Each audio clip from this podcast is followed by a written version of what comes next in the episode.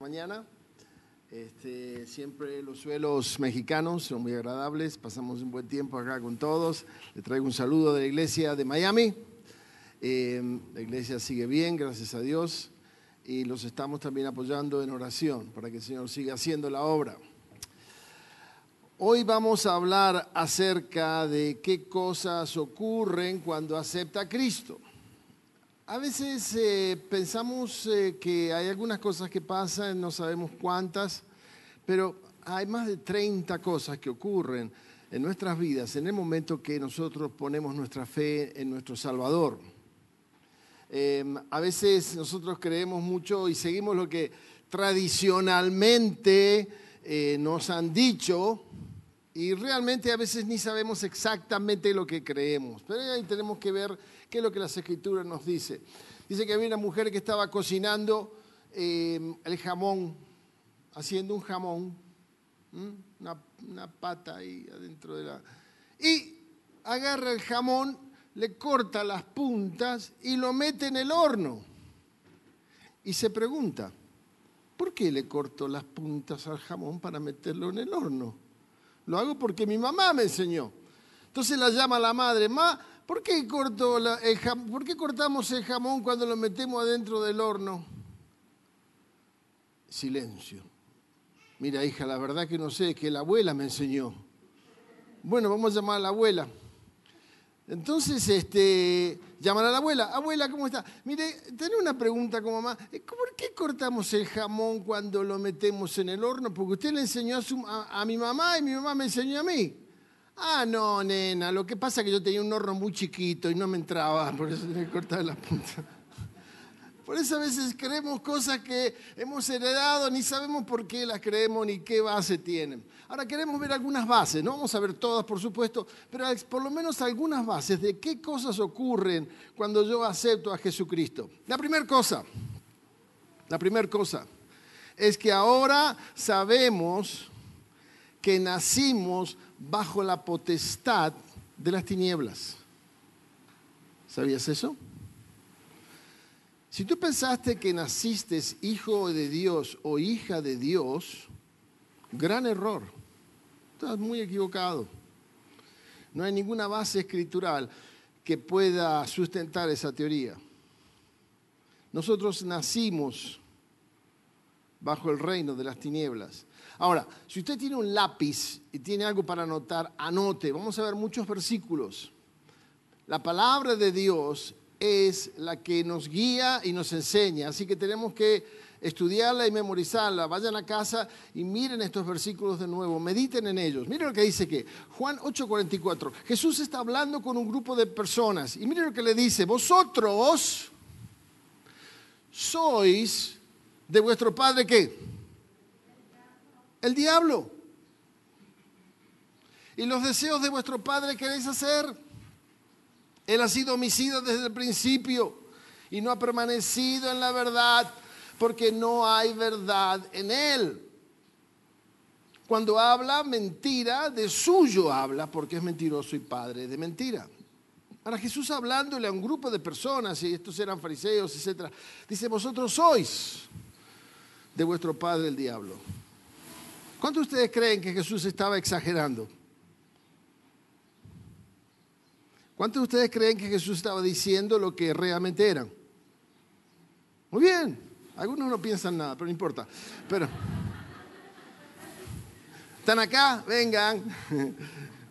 Dejen las cosas de afuera, el partido de fútbol, quién más juega esta tarde, la comida, las cosas que... Estemos acá un momentito. Oigan, miren, Jesús nunca llama lo que no es. Vosotros sois de vuestro padre, vuestro padre, el diablo.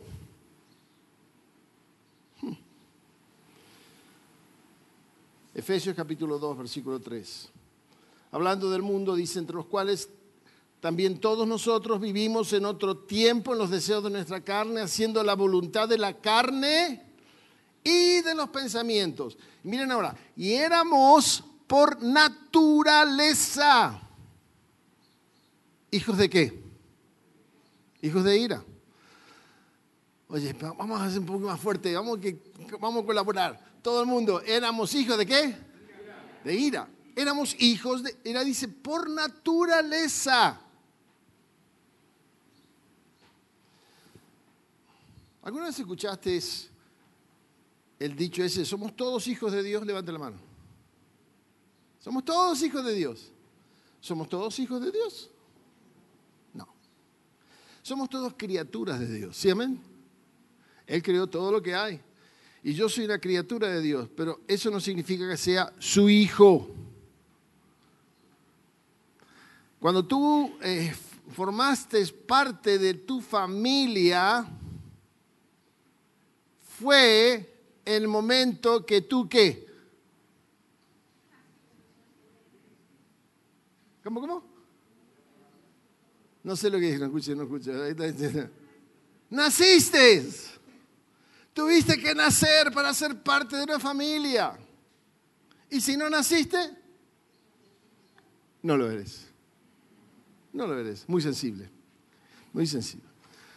Y éramos por naturaleza hijos de ira lo mismo que los demás. Mira lo que dice 2 Corintios 4, 3 y 4.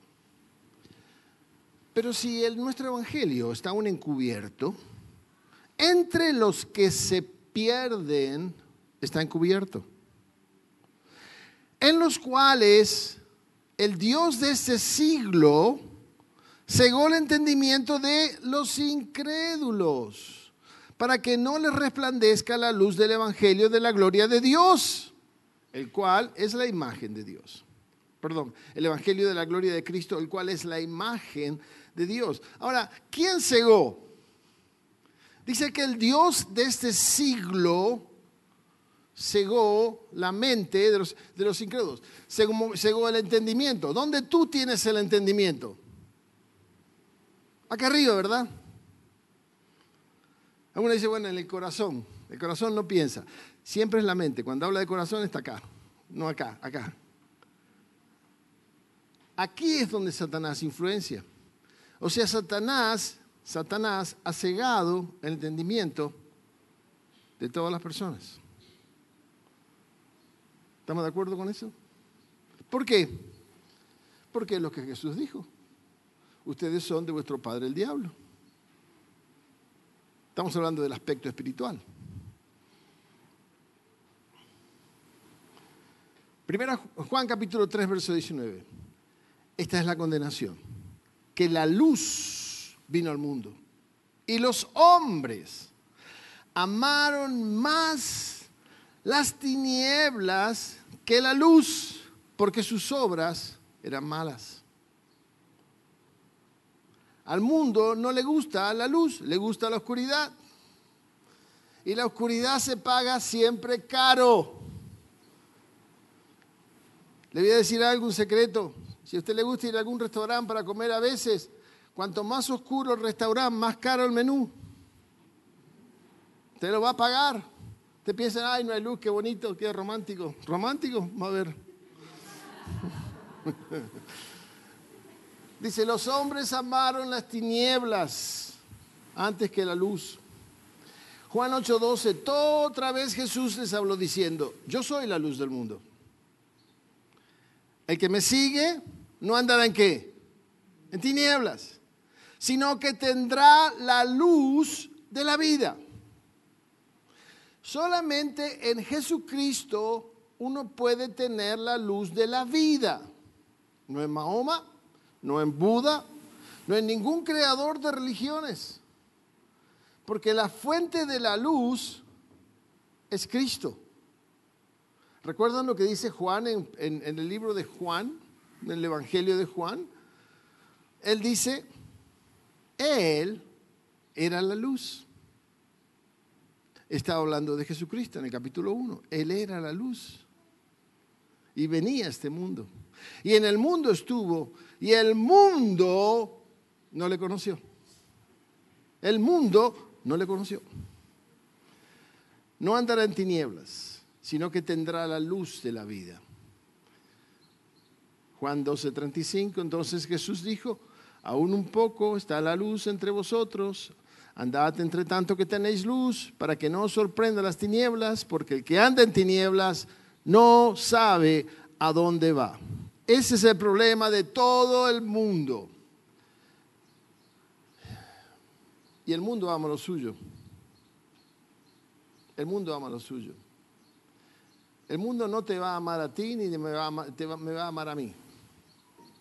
Ellos aman sus cosas, pero no aman a Dios ni aman al Hijo de Dios. Algo muy curioso, muy interesante. Y yo creo que esto simplemente afirma más en quién creemos. Usted sabe que hay una iglesia que comenzó hace años atrás en, Estados Unidos, y es la iglesia de Satanás. ¿Sabías eso? Hay una iglesia de Satanás. En esa iglesia, para ser miembro, tenés que tomar un tipo de juramento, etcétera, etcétera. Y tienen que negar, no a Mahoma, no a Buda, no a ningún creador de alguna religión, pero tienen que negar a Jesucristo. ¿Qué les parece a ustedes? Tienen que negar, ¿por qué a Cristo? Porque Él es el único Dios verdadero.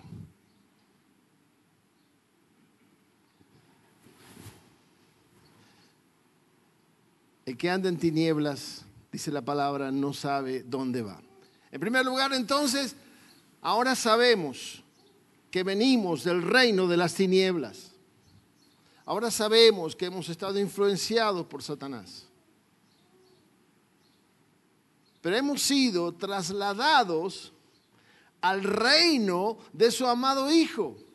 Y eso es lo hermoso. Hechos capítulo 26, versículo 16. ¿Ustedes recuerdan cuando Pablo es llamado al ministerio?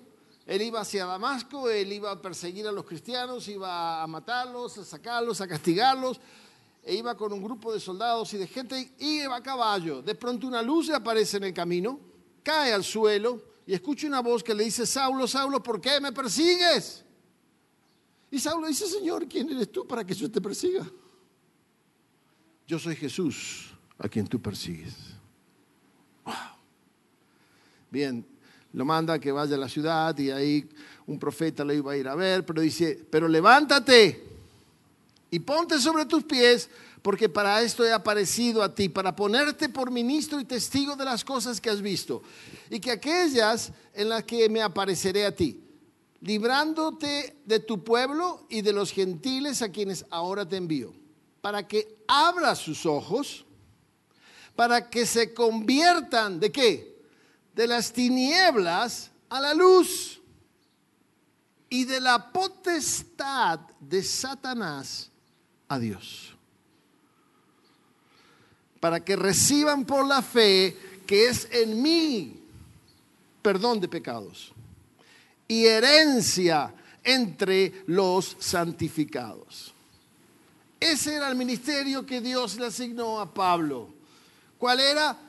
Para que se conviertan de las tinieblas a la luz, para de la potestad de Satanás a Dios, para que tengan el perdón de pecados. Y el perdón es muy importante. El perdón es muy importante. Pero no todos lo tienen. No porque no se los haya sido ofrecido, es porque nunca lo han tomado. Y si tú no lo tomas, no lo tienes. Suponete que tengo sed, tengo mucha sed, y aquí veo que tengo la botellita de agua. Y yo sé que dice agua purificada, libre de sodio. Ah, Parece agua. Se mueve como el agua. Yo sé que si tomo esto, bien posiblemente voy a calmar mi sed. ¿Están de acuerdo? ¿Alguno se opone? Pero la tengo aquí y no la tomo. ¿Calmará mi sed? No. Hasta que yo no acepto lo que Jesús me ofrece, no tengo la salvación. Por eso el paso es por fe. La salvación es por fe. Es el medio para llegar a Cristo. Es por gracia, porque no me cuesta nada, es gratis. Gracia significa recibir lo que no merezco. Yo no lo merezco. Es por gracia. Es un don, es un regalo de Dios. Dios te lo da, pero tú tienes que abrir tu mano y pedirlo.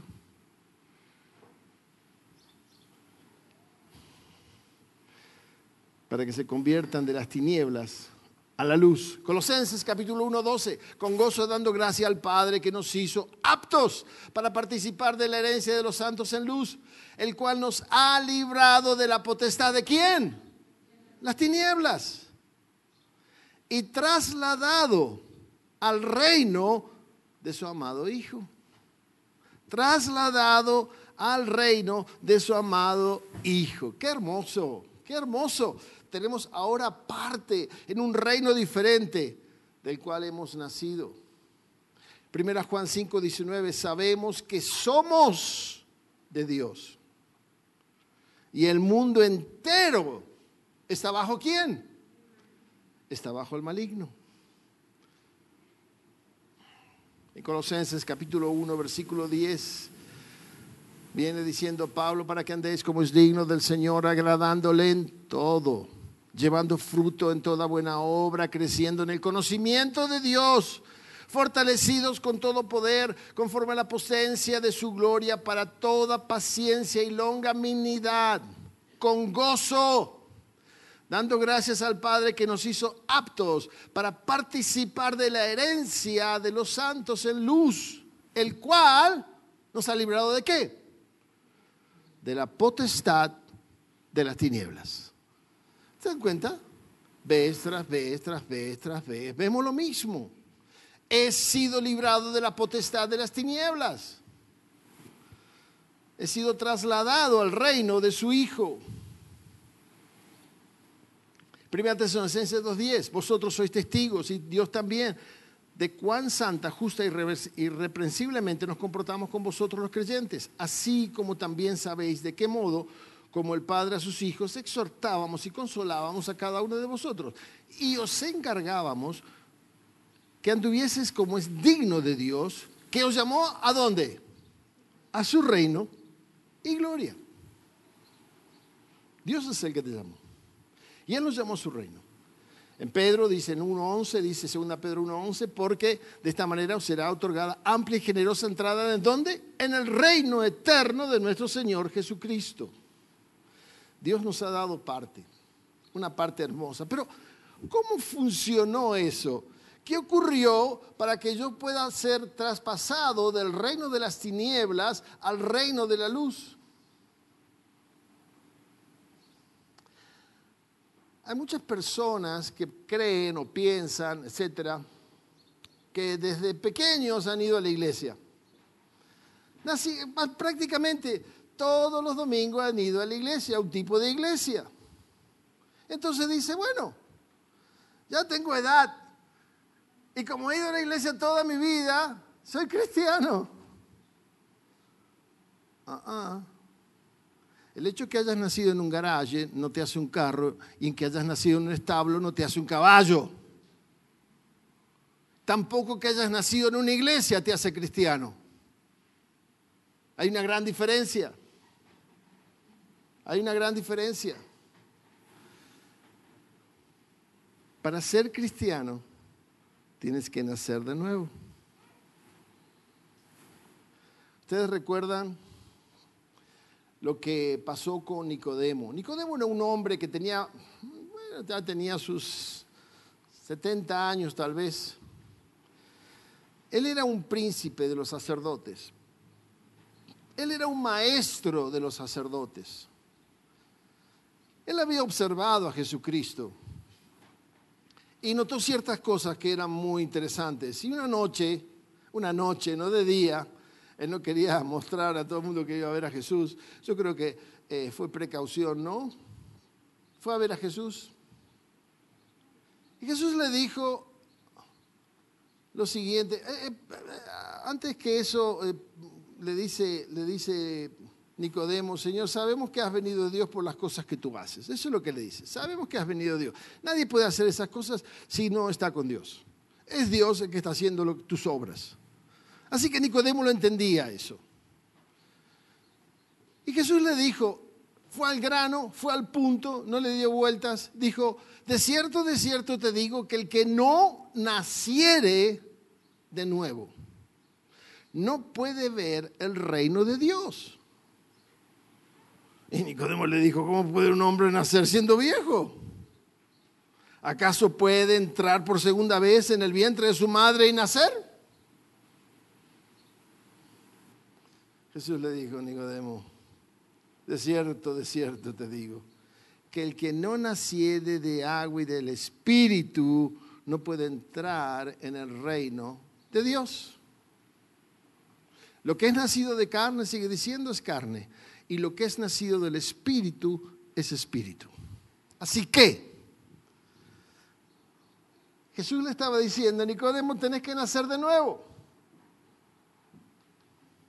Naciste en agua, pero no naciste en espíritu. Porque el espíritu del hombre está muerto. Está muerto en relación para con Dios.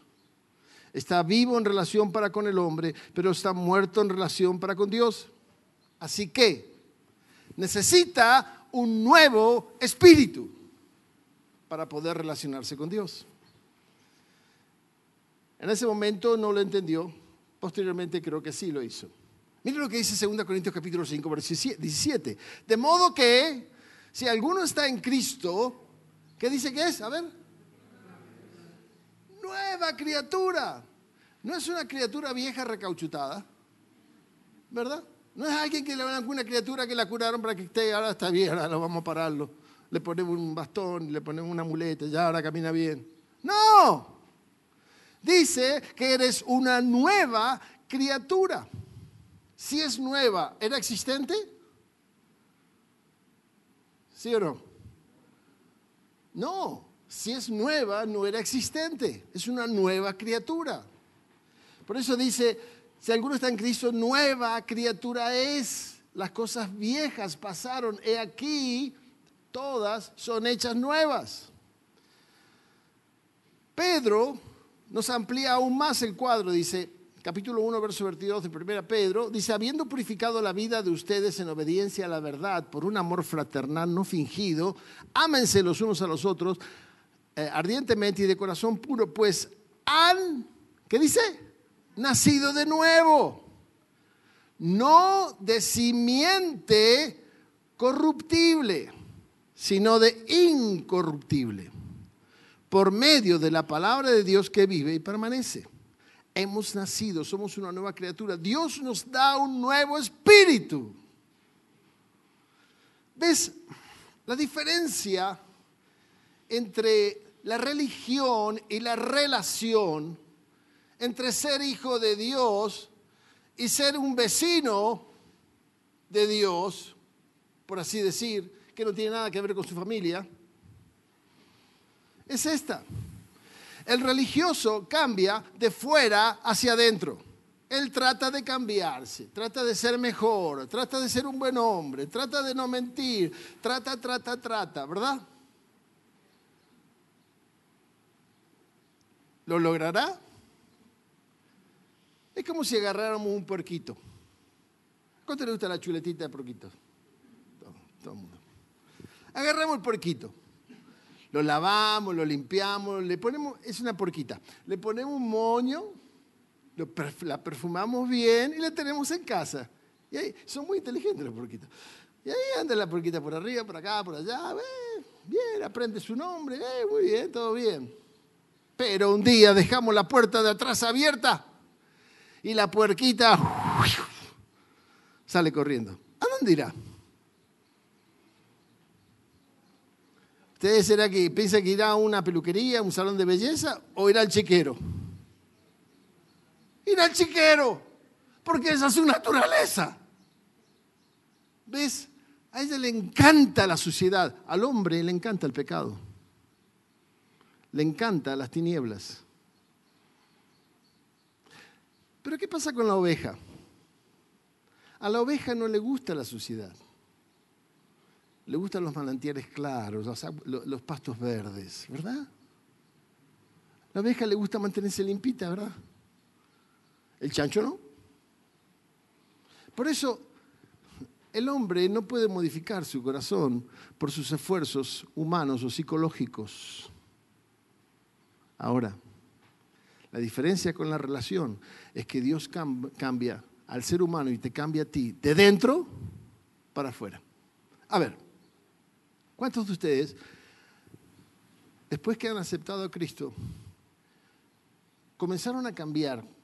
Comenzaron a cambiar internamente. Ya hay cosas que antes hacía, pero ya no las quiero hacer más. ¿Les pasó eso? Levante la mano. ¿Cómo puede ser? ¿Qué, pasó? Eh, una vez una madre, o sea, una, tuvimos un club bíblico en Argentina, en Buenos Aires, y eh, vino una muchacha, bueno, escuchó el estudio, después le compartí el Evangelio, aceptó a Cristo. A la semana vino la madre a hablar con nosotros. Dijo, dijo, ¿qué hicieron con mi hija? No sé lo que hicimos con su hija. Le compartimos el Evangelio. No, no, no, no. ¿Qué hicieron con mi hija? Mi hija tiene 17 años. Eh, nosotros vivimos en un segundo piso.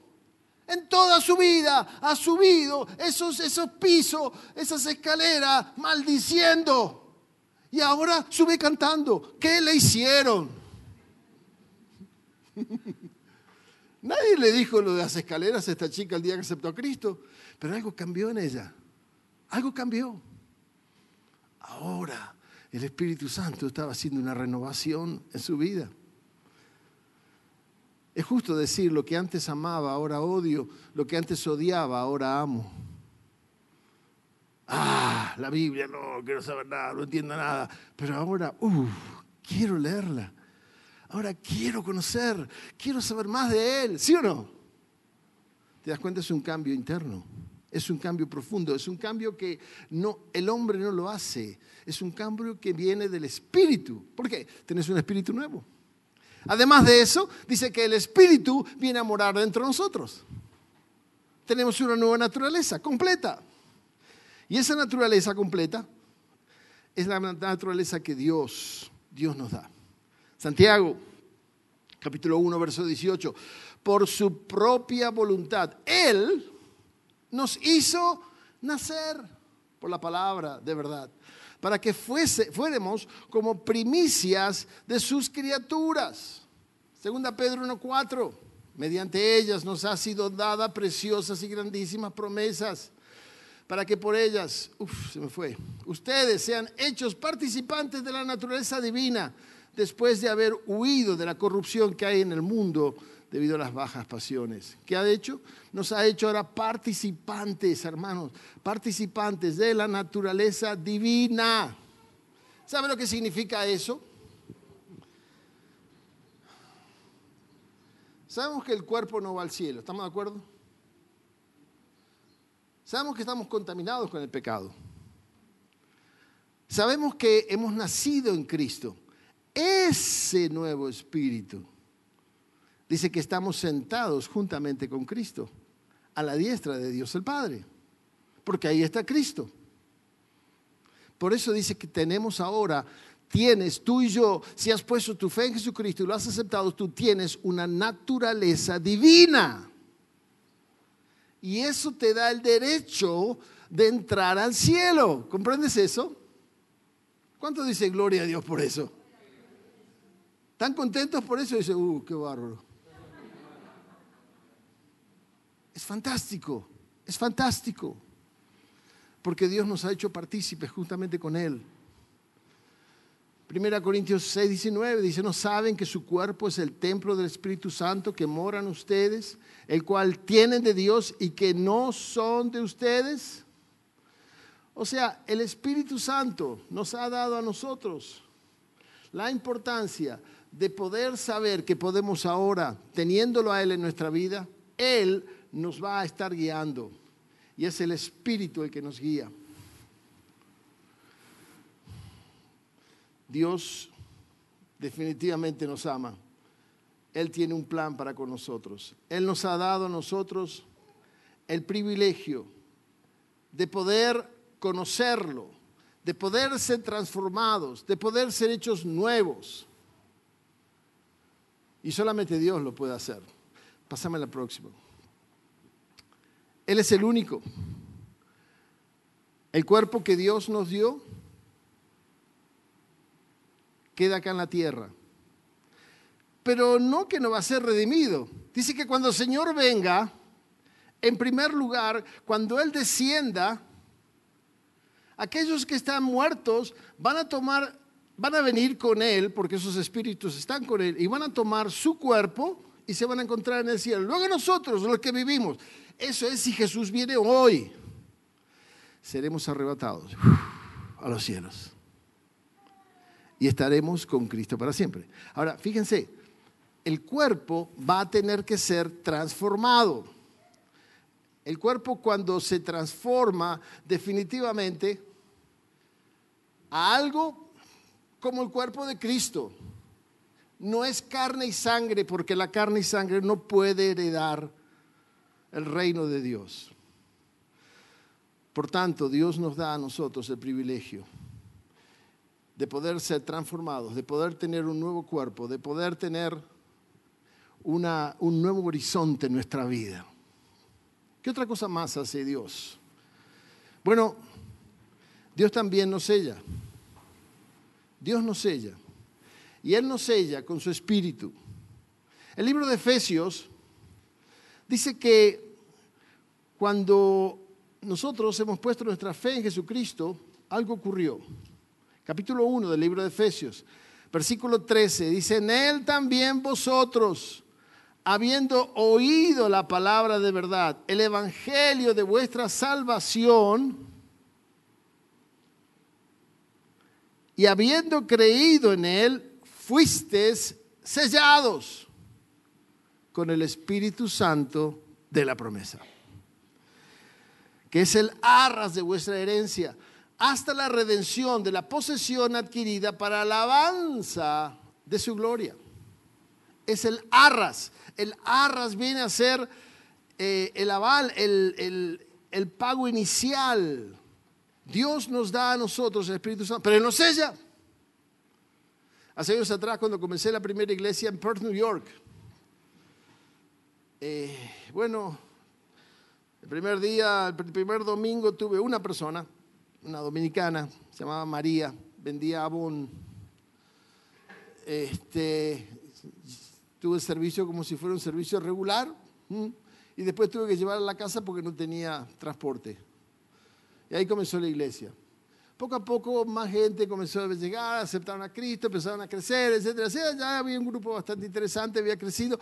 Pero algo ocurrió. Resulta que le dije a los hermanos, hermanos tienen que leer la palabra y tienen que estudiarle también, leer buenos libros. Entonces este, venían a mi oficina y veían mis libros y, oh, pastor, ¿me puede prestar este libro? Sí, te lo presto. Y este otro también te lo presto. Y aquí el otro, bueno. Pero a mis libros yo le había puesto mi sellito. Y el sello decía Mario Tarasiuk. Y también decía, este libro se llama Ida y Vuelta. Bueno, eh, pasaron los días, un día fui a la casa del diácono que me invitó a cenar y ahí estaba mirando los libros y digo, qué buena biblioteca de libros que tenés, ya tenés unos cuantos libros, te felicito. Mira este libro, qué bueno, miro, oh, Mario Tarasiuk. Este es mío. Ahora otro digo, oh, este es mío también. Tenía casi un montón de mis libros. Le digo, ¿cuánto me lo vas a devolver? ¿Ves? Sellamos las cosas para saber que me pertenecen, ¿sí o no? Para eso le metemos el sello. Dice que el Espíritu Santo nos sella a nosotros. El sello del Espíritu. Y el sello del Espíritu es ni más ni menos para demostrar la pertenencia a Dios. Y Satanás lo sabe. Satanás sabe de que somos hijos de Dios. Ahora, si tú no sabes que eres hijo de Dios, cuídate, posiblemente no lo eres. ¿Sabes por qué? Porque la palabra dice que el Espíritu mismo da testimonio a mi espíritu de que soy hijo de Dios. Romanos capítulo 8 el Espíritu da testimonio. Tú no te puedes convencer de que eres hijo de Dios. A no ser que el Espíritu te testifique a tu espíritu, tú no lo sabes. Y si no lo sabes, es porque no lo tienes. Es muy sencillo. Es muy sencillo. Por eso Él nos sella. Ese sello es tan importante porque Satanás sabe quién eres. Y Juan dice de que al Hijo de Dios, el maligno, no le toca. Eso significa de que Satanás no toca al Hijo de Dios a no ser con el permiso de Dios. No necesariamente con el mundo. ¿Por qué? Pues eh, el mundo son sus hijos. Pero al hijo, de, al hijo de Dios no lo toca. ¿Recuerdan Job? ¿Recuerdan? Satanás dice, ah, él te sirve porque tú le das todo. Toca ahora lo que tiene y vas a ver cómo te maldice. Y Dios le dice, ok, toca todo lo que tiene, sácale todo, pero no toque su vida. Y dice que Job va y adora. Jehová dio, Jehová quitó, sea el nombre de Jehová bendito. Luego de eso, vuelve Satanás y le dice, ah, bueno, eh, sí, te adoró. Piel por piel.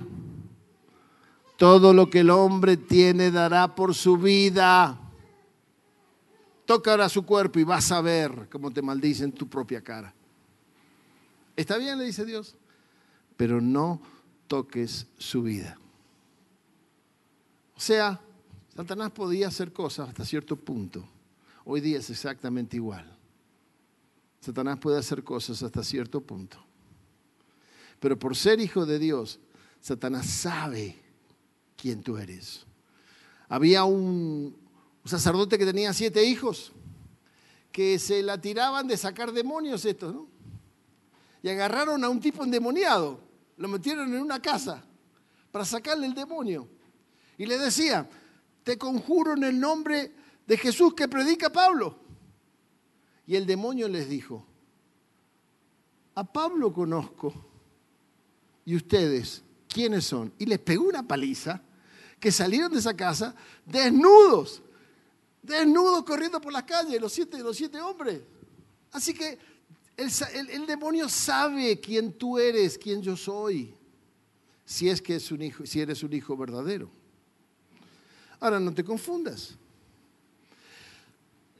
Hay mucha gente que se va a sorprender.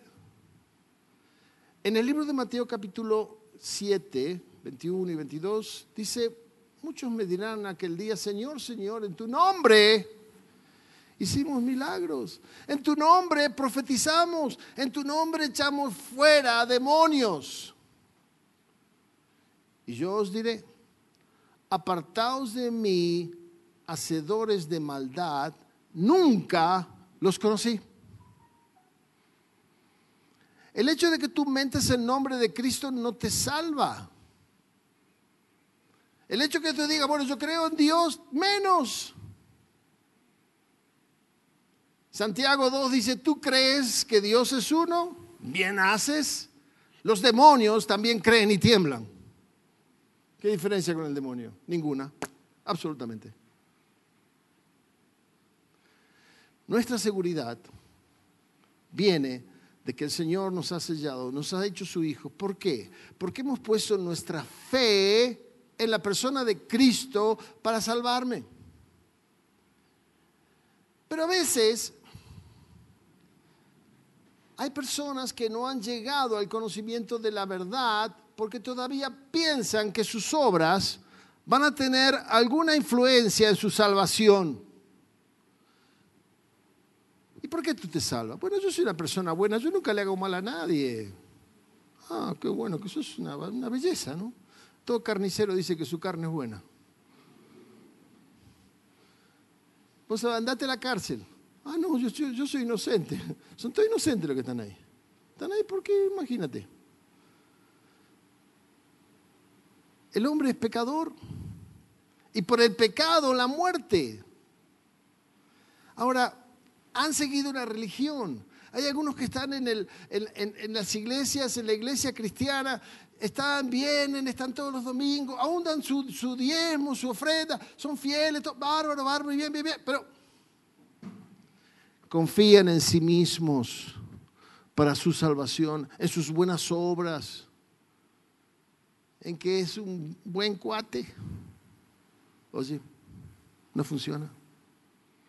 La salvación es pura gracia. Amén es solamente dado por Dios, es un regalo de Dios. ¿Alguna vez a usted le regalaron algo? ¿Sí? No, está muy, no estoy convencido, ¿sí? ¿Es verdad? Sí, amén, amén. Alguien me quiere, qué bueno. Tu cumpleaños te regalan algo, por lo general, ¿no? Ahora si te daban un regalo y dice, bueno, mira, acá te traigo un regalo que te va a gustar. Y te da algo que te gusta de verdad, que tú lo querías tener. Dice, bueno, te agradezco mucho. Dice, bueno, pero déjame explicarte algo. Dice, dice la persona, eh, tienes que venir por un mes a mi casa a lavarme el carro todas las mañanas. y va a ser tuyo. ¿Es un regalo o una venta? Es una venta, ¿no? Yo no quiero ese regalo, quédatelo. ¿Ves? El regalo, no hay nada, no hay ningún amarre con lo que te dan. Es un regalo. No tienes que hacer nada, no tienes que pagar nada. Ya está, es tuyo. Esa es la salvación. Qué rico, ¿no? Tenemos la salvación de Dios, pura, perfecta, hermosa, completa. No nos cuesta nada. Pero tú quieres ensuciar la salvación con tus obras. ¿Cómo funciona eso? Las obras no son parte de la salvación. ¿Estamos de acuerdo con eso? Pero ¿tiene que el cristiano obrar o no? Claro que tiene que obrar porque tus obras ahora cuentan para tu recompensa o tu pérdida, pero no por tu salvación, tu salvación ya está asegurada, porque fue un regalo de Dios.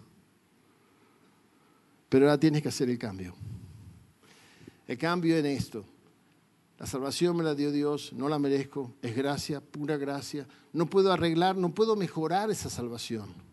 Es más, mis obras, hermanos, si tú te jactas de tus buenas obras, Isaías dice que nuestras obras son como un trapo de inmundicia. La mejor obra que tú tengas. ¿Sabes qué es el trapo de inmundicia? Es ese trapo que la señora utiliza para limpiar el baño. Es un trapo de inmundicia. Y luego de refregar todo el baño, el toilet y toda la cosa ahí, ¿qué le parece si la señora lo pone en la mesa como una servilleta? Ah, pero está bueno. No está roto. Se puede volver a usar. Es un trapo de inmundicia. Así son nuestras buenas obras, hermano. La única obra que el Padre considera es la obra de su Hijo, que es perfecta. Y todas las obras que Jesús hizo fueron sin pecado. Todas las obras que nosotros hacemos están contaminadas.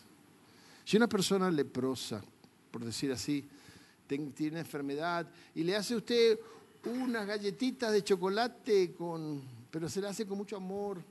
Y mientras está amasando se le pierde algo, un dedo, una uña. Y la cocina, y aquí está, con mucho amor te la entrega. ¿Te la comerías? ¿Algún voluntario? Tienes mucho hambre si no llega a comer eso. Mucho hambre tiene. O te debe gustar demasiado chocolate. Pero ¿sabes qué? No lo harías, está contaminado. ¿Entiende esto, hermano? Hermana, todas nuestras obras están contaminadas por el pecado. Así que no te jacte de tus obras. Jáctate de la gracia de Dios. Él nos ha rescatado del reino de las tinieblas, nos ha trasladado al reino de su amado Hijo. Hemos nacido de nuevo, tenemos una nueva naturaleza. ¿No es fantástico eso? ¿Estás contento por eso? Amén. Y también, ¿qué ha hecho ahora? ¡Puf! Nos ha sellado. Tenemos sello. Satanás nos reconoce, sabe quiénes somos. Somos de Él, hermano. Pertenecemos a Él. Él bien lo sabe y Él nos cuida. ¿Para qué nos prepara? Para un reino, para estar con Él, para siempre, para toda la eternidad. Dios ha preparado todo. Esto es lo que Dios ha hecho a nuestro favor. ¿Estás tú seguro de tu salvación? Te felicito que vengas a esta iglesia. Yo creo que es una muy buena iglesia. Yo creo que tiene una doctrina sólida, firme, basada en las escrituras. Pero el hecho que tú escuches y no hagas nada en aceptar a Jesús como tu Salvador, eso no te salva. Nadie puede salvarte. Solamente tú puedes salvarte. Solamente tú puedes aceptar al Señor. Tal vez, no sé, si no ha sido claro en tu corazón el Evangelio de Jesucristo y la fe en Él, yo te voy a invitar hoy, esta mañana, a que tú pongas la fe en Cristo de verdad. y confíes en Él y le abras tu corazón. Vamos a inclinar nuestras cabezas por un momento y allí en el silencio de nuestro corazón, dile, si tú quieres aceptar a Jesús en esta mañana, de verdad por primera vez en tu vida, de corazón, el confiar en Él. Ahora sí, dile, Señor, sé que soy un pecador y que tú has muerto por mí. Te acepto como mi Salvador. Entra en mi corazón. Dame la vida eterna. Límpiame con tu sangre. Te acepto como mi único Salvador. Si has orado así en esta mañana y has pedido que Cristo entre en tu corazón y te dé la vida eterna, quisiera, pedirte que levantes tu mano un momento y la bajes. Alguien así que le dijo, sí, Señor, sí, Dios te bendiga, Dios te bendiga. Dios te bendiga, amén. Alguien más, sí, Dios te bendiga detrás. Dios la bendiga, señora. Alguien más. Alguien más que en esta mañana quiere asegurar su vida en Cristo. Tal vez has sido un religioso, una religiosa. Tienes una buena intención, pero estás en el camino equivocado. No has puesto tu fe verdaderamente en Cristo. Alguien más que le quiera decir, sí, Señor, yo te acepto hoy como mi Salvador. Levante su mano. Alguien más. Allí veo tu mano. Veo su mano. Puede bajarla. Veo su mano. Dios la bendiga. Dios lo bendiga. ¿Alguien más? Padre, gracias por cada persona que en esta mañana ha puesto su fe en ti y te ha aceptado como Salvador. Señor, qué gozo. Hay más gozo en el cielo que por 99 que han sido salvos ya, por una persona, una oveja que ha llegado a ti. Señor, bendícelos, guárdalos, protégelos. Y Señor, ayúdanos a nosotros a ser conscientes y a regocijarnos en la posición que tú nos has dado porque tú nos has dado un, nuevo camino, nos, nos diste una nueva esperanza y vamos a un cielo perfecto, hermoso, creado por ti para nosotros. Te damos la gloria. Por Cristo Jesús. Amén.